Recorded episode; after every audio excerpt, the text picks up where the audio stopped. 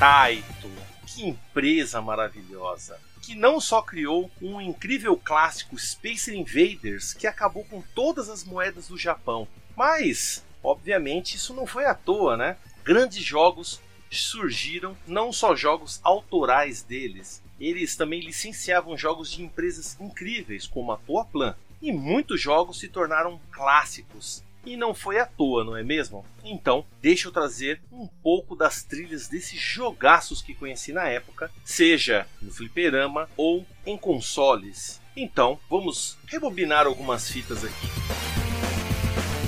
Visite o site defenestrandojogos.com.br e confira mais conteúdo que faço sobre o universo gamer. Dê uma olhada nas minhas crônicas com o Diário de Jogador e os reviews com o Revisando a Jogatina. Além disso, temos entrevistas e muita informação relevante para você. E vocês também podem conferir os vídeos que faço no YouTube.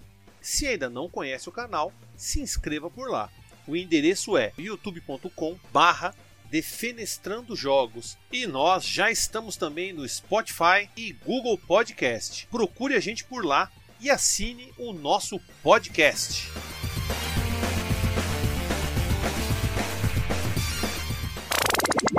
A produção desse podcast foi realizado pela Hood On Produção Audiovisual.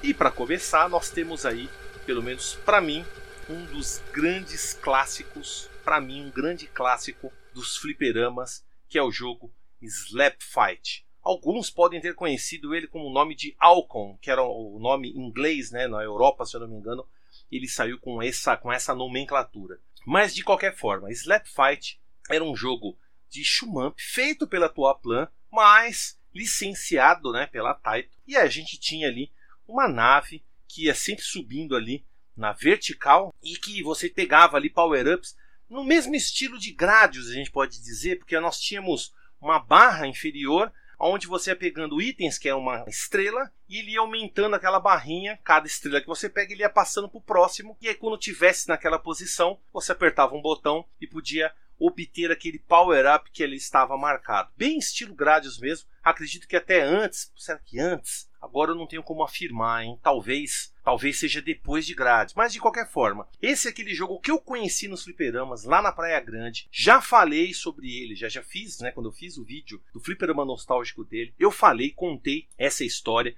que eu ficava é, abismado vendo aquilo, achava sensacional. E uma das coisas ali, pelo menos que para mim marcou demais a, a minha experiência com esse jogo era a trilha sonora.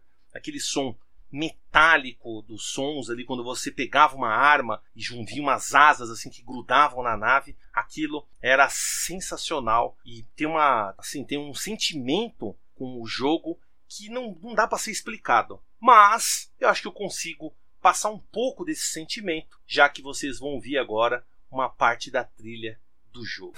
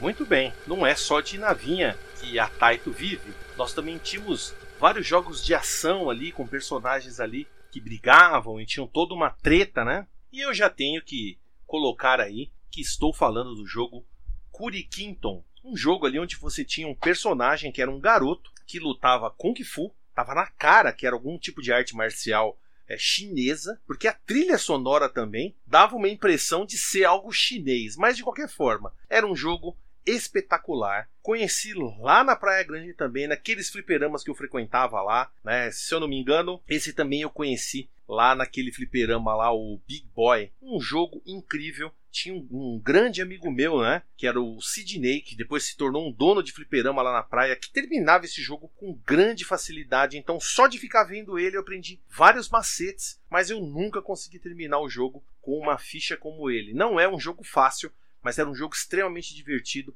com personagens assim, bem aquele aquele SD, né, o Super Deformed que o pessoal do Japão gosta bastante, com aquelas cabeças esquisitas, corpos pequenos e cabeças grandes, mas não era muito exagerado. Mas tinha ali até um personagem, um dos mid-boss, né? Mid-boss seria um chefe, um chefe intermediário que era pra, praticamente o Bruce Lee. E era extremamente divertido enfrentar. As músicas mudavam quando vinha esses chefes. Tinha todo um tinha toda uma questão não só da jogabilidade, né, das mecânicas que o jogo tinha, mas a música que entrava nos momentos certos e dava exatamente aquela impressão que a gente queria ter, né, do jogo. Então, confiro aí, para mim, uma das melhores trilhas, pelo menos da época aí, de Kurikinton.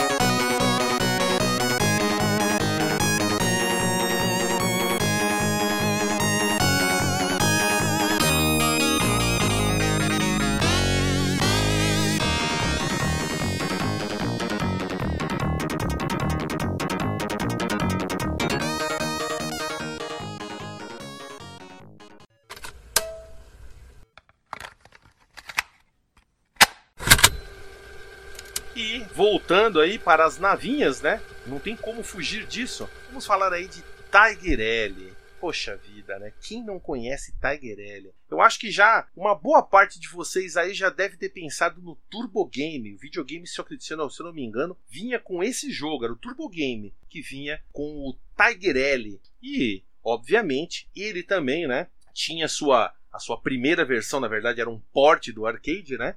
E eu tive o prazer, a satisfação de também conhecer a versão do arcade desse jogo. Lembrando que eu joguei na casa de um amigo meu também lá da Praia Grande, o Cássio, aonde eu lembro que até ele ganhou o videogame da mãe dele, que tinha a entrada tanto para 70, 72 pinos como para 60. E isso, era o cartucho maior americano e o cartucho menor japonês. E uma das entradas foi pro saco. E a mãe dele descobriu e deu um cacete nele. E se eu não me engano, a gente foi lá para jogar Tiger L. E, poxa, Tiger L, acho que não precisa apresentações. É aquele jogo clássico onde você tem ali uma navinha, que na verdade é um helicóptero, e você tinha que ir pegando power-ups que vinham ali de uma forma bem esporádica, era um jogo bem difícil. E você também podia soltar bombas, podia recuperar depois elas. Não era um jogo fácil. Não era um jogo fácil, porque também os power-ups você não tinha uma escolha precisa, não era algo certo. Você podia pegar um, um power-up que aumentava a, a força do tiro, outros que aparecia um pequeno helicóptero do lado que atirava para cima ou se não para os lados. E não era você que decidia isso, era o jogo que te presenteava com algo nesse sentido. Uma das coisas que eu lembro que eu acho que é muito marcante, né? Não só a trilha sonora, era quando os inimigos atiravam em você e eles acertavam a bomba, sendo que a bomba era disparada nessa hora e era uma forma assim, protegia, né, ao mesmo tempo, você perdia a bomba, o que era uma droga, né? Mas não tem como, né? Aqui no Rebobinando Fitas nós falamos aí do áudio dos jogos, falamos das trilhas. E esse jogo tem uma trilha impressionante, provavelmente você vai recordar com carinho agora. Tem,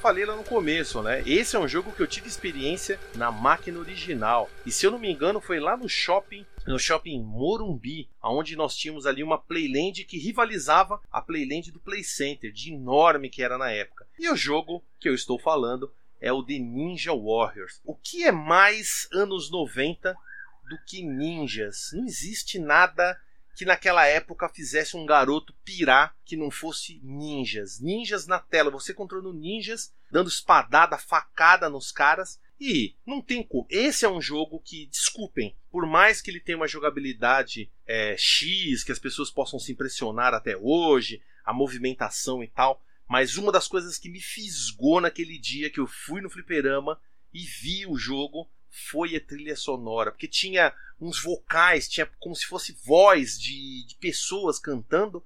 Aquilo me impressionou. Eu me senti ali vendo um, um filme do American Ninja, praticamente. Mas, óbvio, né? O jogo também tem seus méritos. Né? Era ali, esse sim, né? Era um beat'em up fantástico. Era, obviamente, né, side-scrolling, você não subia e descia na tela, você só ia para esquerda e para direita. E você ia enfrentando vários soldados, lembrando, né? Um ninja, só um ninja pode matar outro ninja. E no caso, a coisa que deixava mais interessante ainda o jogo, que não era só a música, era que esses ninjas eram ciborgues. Quando a primeira vez que o cara acertou lá o ninja azul e a, a cabeça dele virou um, uma máquina, eu falei, mano, o bicho é ninja, é robô? Aí é demais, não. Aí eu falei assim, não, não, não, acabou, explodiu a minha mente, fez pá, né? Praticamente explodiu, porque não tem como juntar duas coisas que naquela época eram fantásticas para qualquer moleque, era ninjas e robôs. E obviamente, vocês vão conferir a trilha aí, que aposto que vai te recordar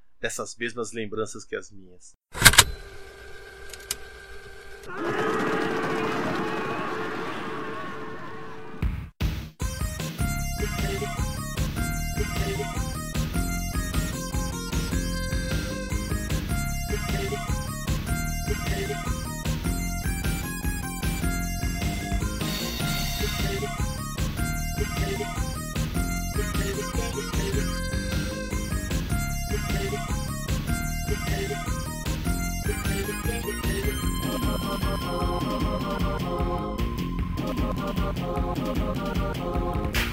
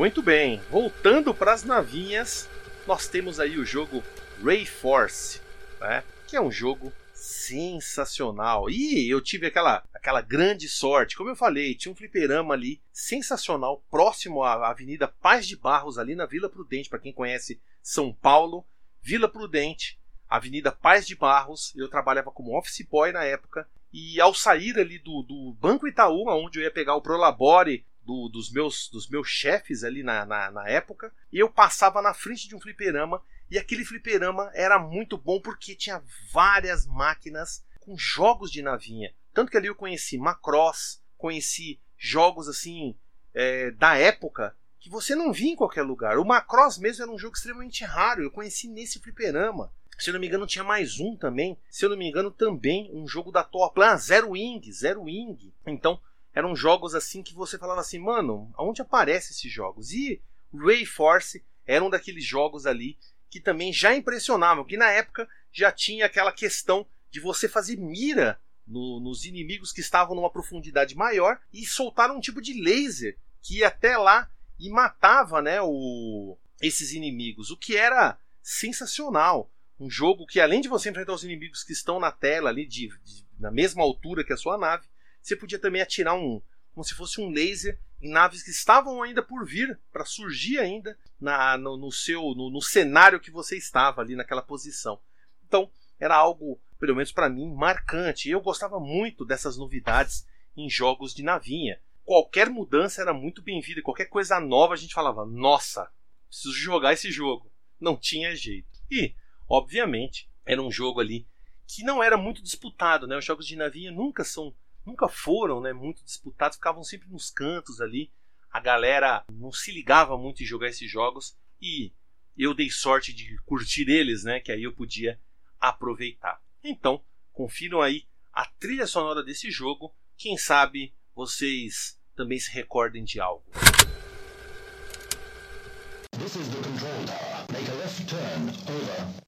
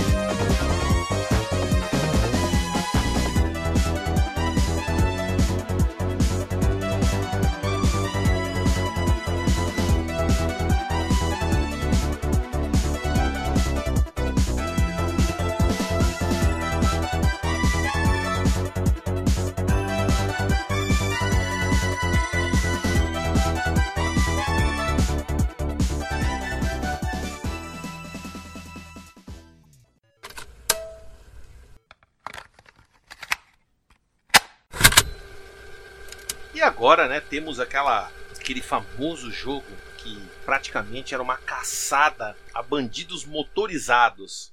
Você já deve ter se ligado, né? Chase HQ. Sim, um jogo incrível da Taito que tinha um gabinete ali que chamava muita atenção. E lembrando, eu conheci esse jogo primeiro no Mega Drive e no mesmo ano eu vi ele em um fliperama é, aqui em São Paulo, mas foi, se eu não me engano, no centro de São Paulo agora. Eu não me lembro exatamente qual fliperama, mas foi no centro. Deve ter sido ali próximo ali da rua Barão de Itapetininga, ali na Praça da República, bem pertinho ali. Tinha um fliperama, tinha aquelas galerias com fliperamas e eu conheci esse jogo incrível. E para quem lembra, né, o jogo tinha aquela, aquele desenvolvimento. Você tinha que pegar um carro, escolher um tipo de carro, né? Pelo menos na versão do Mega Drive era assim. Você podia escolher um carro esporte, uma caminhonete ou um caminhão. Lembrando que né, o carro esporte era o mais rápido, mas tinha uma baixa resistência. A caminhonete era mediano na velocidade e tinha uma resistência maior. E o caminhão era lento pra caramba e super resistente. Então, você tinha que saber escolher ali dependendo do inimigo que você fosse enfrentar. Se eu não me engano, a partir, pelo menos no fliperama, a partir de algumas fases você podia selecionar um novo carro. Eu não me lembro bem se era com continue ou com ficha, mas podia ser mudado ali. No Mega eu não lembro também se você podia mudar de uma fase para outra. Mas bem, eu só sei do seguinte: era um jogo sensacional. Que você tinha que correr até chegar numa certa posição e aí encontrar o carro desse meliante e aí bater no carro até o carro sair, quebrar ali, tem uma, tinha uma barra de energia que você ia é, destruindo o carro desse, desse meliante, né, desse bandido, até que, que ele parasse e você pudesse prender ele. Mas, obviamente, tinha uma contagem de tempo que era bem desgramada e na pista tinha um monte de carro que atrapalhava pra caramba, fazendo você perder uma velocidade incrível. E quando você batia no, no desses bandidos, não acontecia praticamente quase nada. Você podia ficar batendo várias vezes. Mas quando você batia num carro de alguém que não tinha nada a ver, de vez o carro simplesmente também puf, ir pro lado e tchau, não. Ele ficava te segurando. Era, meu, muita sacanagem esse jogo. E ele também possui uma trilha que traz aquelas recordações daqueles fliperamas com cheiro de cigarro. E vocês vão conferir agora.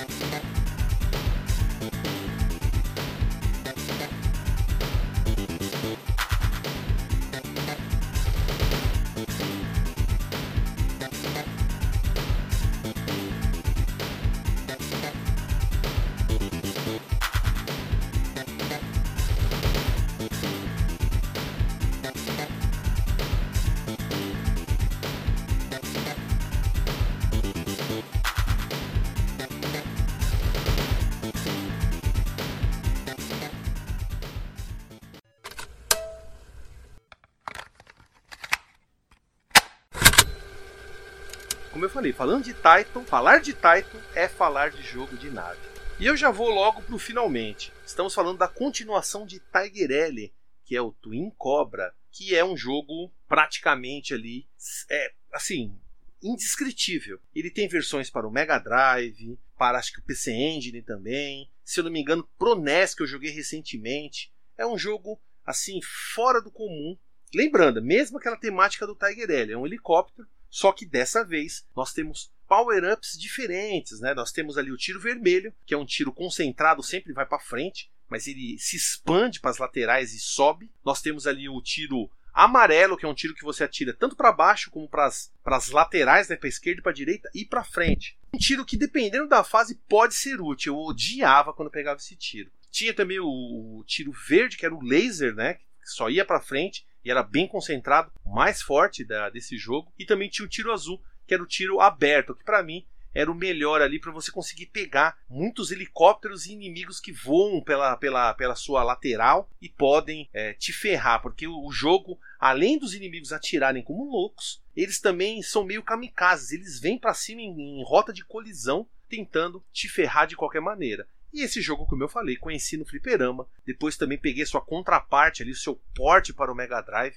que é sensacional. E adoro até hoje, quando eu posso, ponho ali para jogar no Mega Drive, faço alguma jogatina dele, porque é um jogo. Bem, acho que não preciso falar muito. Quem é que não conhece Twin Cobra? Jogo é sensacional, com, com aquela cara até de Raiden. Acredito que a Seibuka Hatsu teve ali toda uma todo um insight depois ali de Twin Cobra. Tem muita coisa desse jogo, pelo menos na minha opinião, que aparece no Raiden. Talvez até os caras que criaram o Twin Cobra foram para a Seibuka Hatsu ou fundaram a Seibuka Hatsu, não dá para saber. Eu acho que a empresa praticamente são mesmo assim, são antigas, né? São duas empresas da mesma época, mas uma pegava pegava inspiração de outra, né?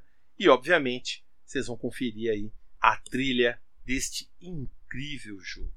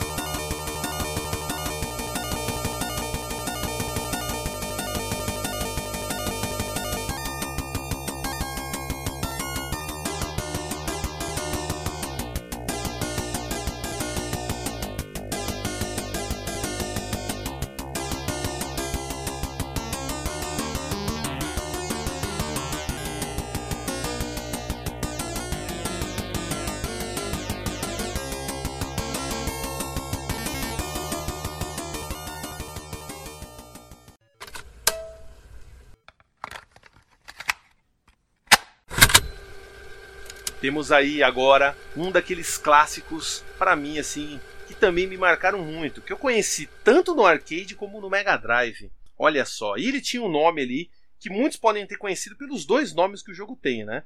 Eu conheci ele na versão do arcade com o nome Runark, mas no Mega Drive quando eu aluguei ele, ele chamava Grow. Sim, o beat'em up da Taito, e aquele beat'em up que tem uma temática que hoje é um assunto extremamente comentado, né? E já naquela época, na, na, na década de 90 ali, o jogo trazia isso, que era é, caçadores cruéis que estavam prendendo animais ali, caçando animais, Nós tínhamos quatro amigos ali, dois que eram praticamente o Indiana Jones, né? A, que usava chapéu. Era o Indiana Jones. Os caras eram Indiana Jones. E tinha dois pirata ali com paninho amarrado na cabeça. E o mais legal desse jogo era que você pegava granadas. E o mais legal, você jogava granada, o cara deitava no chão e a granada explodia. E quando explodia os inimigos, você via as pernas, os pedaços de corpo escorrendo no chão e obviamente sumia. Aí você podia pegar bazuca, metralhadora, revólver. Mas uma das armas para mim que era a mais fantástica desse jogo era o chicote, que ela pega tanto atrás como na frente. Então você podia ficar parado, deixar os inimigos fazer aquela rodinha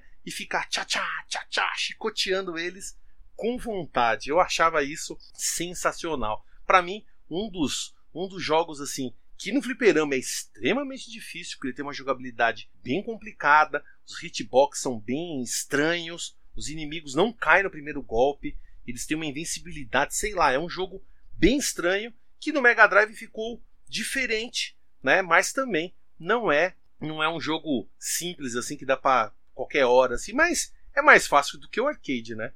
Não dá para terminar de prima, mas uma hora você pega a manha, você começa a entender que o lance é dar voadora nos inimigos e, obviamente, chicoteá-los com força. E uma das cenas ali que eu tenho que lembrar que para mim era sensacional é quando você liberta um filhote de elefante que ele começa a te ajudar e vai destruindo os inimigos, explodindo eles. E aí chega um tanque atirando, pá, e aí você tem que abaixar e aí você fala, meu, não tem como enfrentar um tanque. De repente vem a mãe do elefante dar uma cabeçada no tanque, entortando a porra do canhão. Aí você fala, velho, que jogo sensacional. E tocando aquelas músicas que, pelo menos para mim, é assim, fora do normal. É a, é a, música que você falava assim, cara, eu tô na África e matando mesmo uns caçador maldito, não é possível. Confiram aí e vejam se eu não tô certo. Hey, stop it.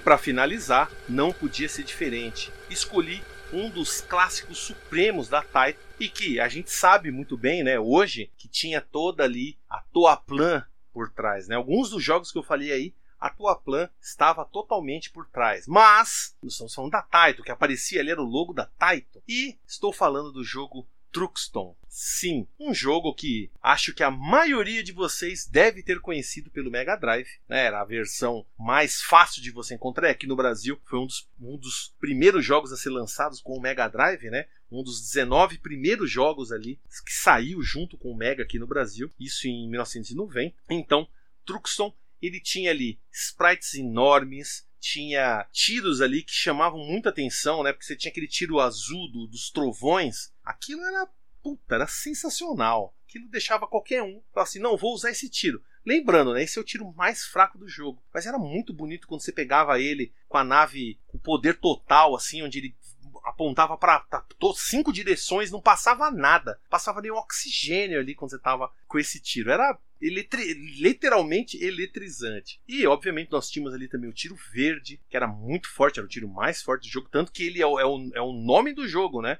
É o Truxton Beam, é o tiro Truxton, é o tiro mais forte do jogo. E também nós tínhamos o tiro vermelho, que era o tiro que eu digo, eu até digo assim, que era o mais equilibrado, né? O, é o tiro mediano ali, que formava depois, quando você pegava o power-up no máximo, formava ali círculos que ficavam girando em volta da sua nave, que te protegiam, porque os inimigos nesse jogo são muito sacanas e eles, além de atirar, são também que nem no Twin Cobra ali, também são kamikazes, vêm para cima ali tentando atingir a sua nave a todo custo. Então, era um tiro muito bom. E lembrando, né, aquela, aquela bomba caveira que aparecia no, no meio da tela, aquilo deixava qualquer um doido. E lembrando, né, na versão do Mega Drive você tinha tipo, literalmente o Truxton, né, o Trux, o Truxton, que nem o Zemo gosta de falar, que você apertava o Start e contava até 12, você não ficava apertando Start rapidamente, que aí a bomba fazia um efeito muito maior, dava, causava muito mais dano nos chefes e você conseguia matar eles com uma bomba só. Isso é algo que ajudava bastante, porque esse jogo não só tem os chefões enormes e muito resistentes, como vários mid-boss aí que aparecem durante o jogo, atrapalhando bastante. Então, confiram aí uma das trilhas aí desse jogo que é espetacular.